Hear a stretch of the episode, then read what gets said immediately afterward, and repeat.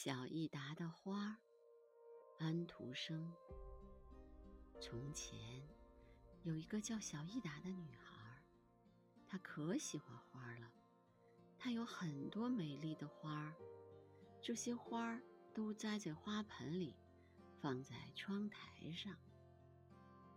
一天早晨，小益达睁开眼睛一看，花儿怎么都低下头了？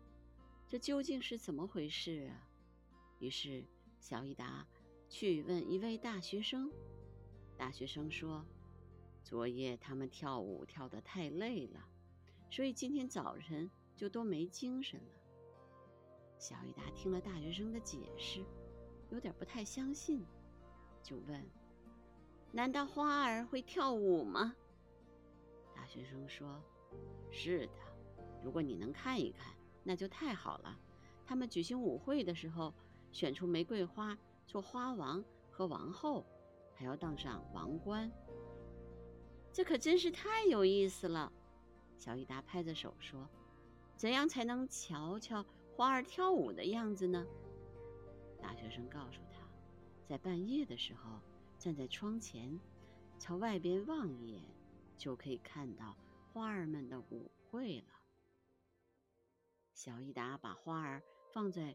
苏菲亚的玩偶床上，让苏菲亚睡在抽屉里。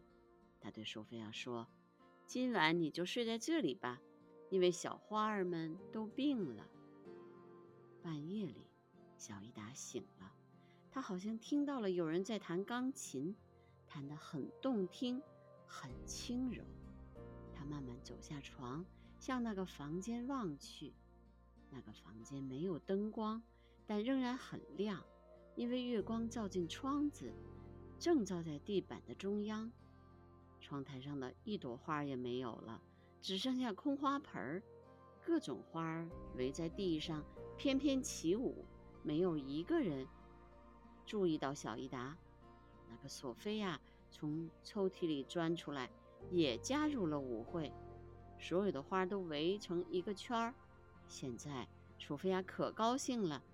他说：“花儿们可以继续使用他的床。”可是花儿们说：“我们活不了多久了，明天我们就要死了。”告诉小益达，把我们埋藏在花园里。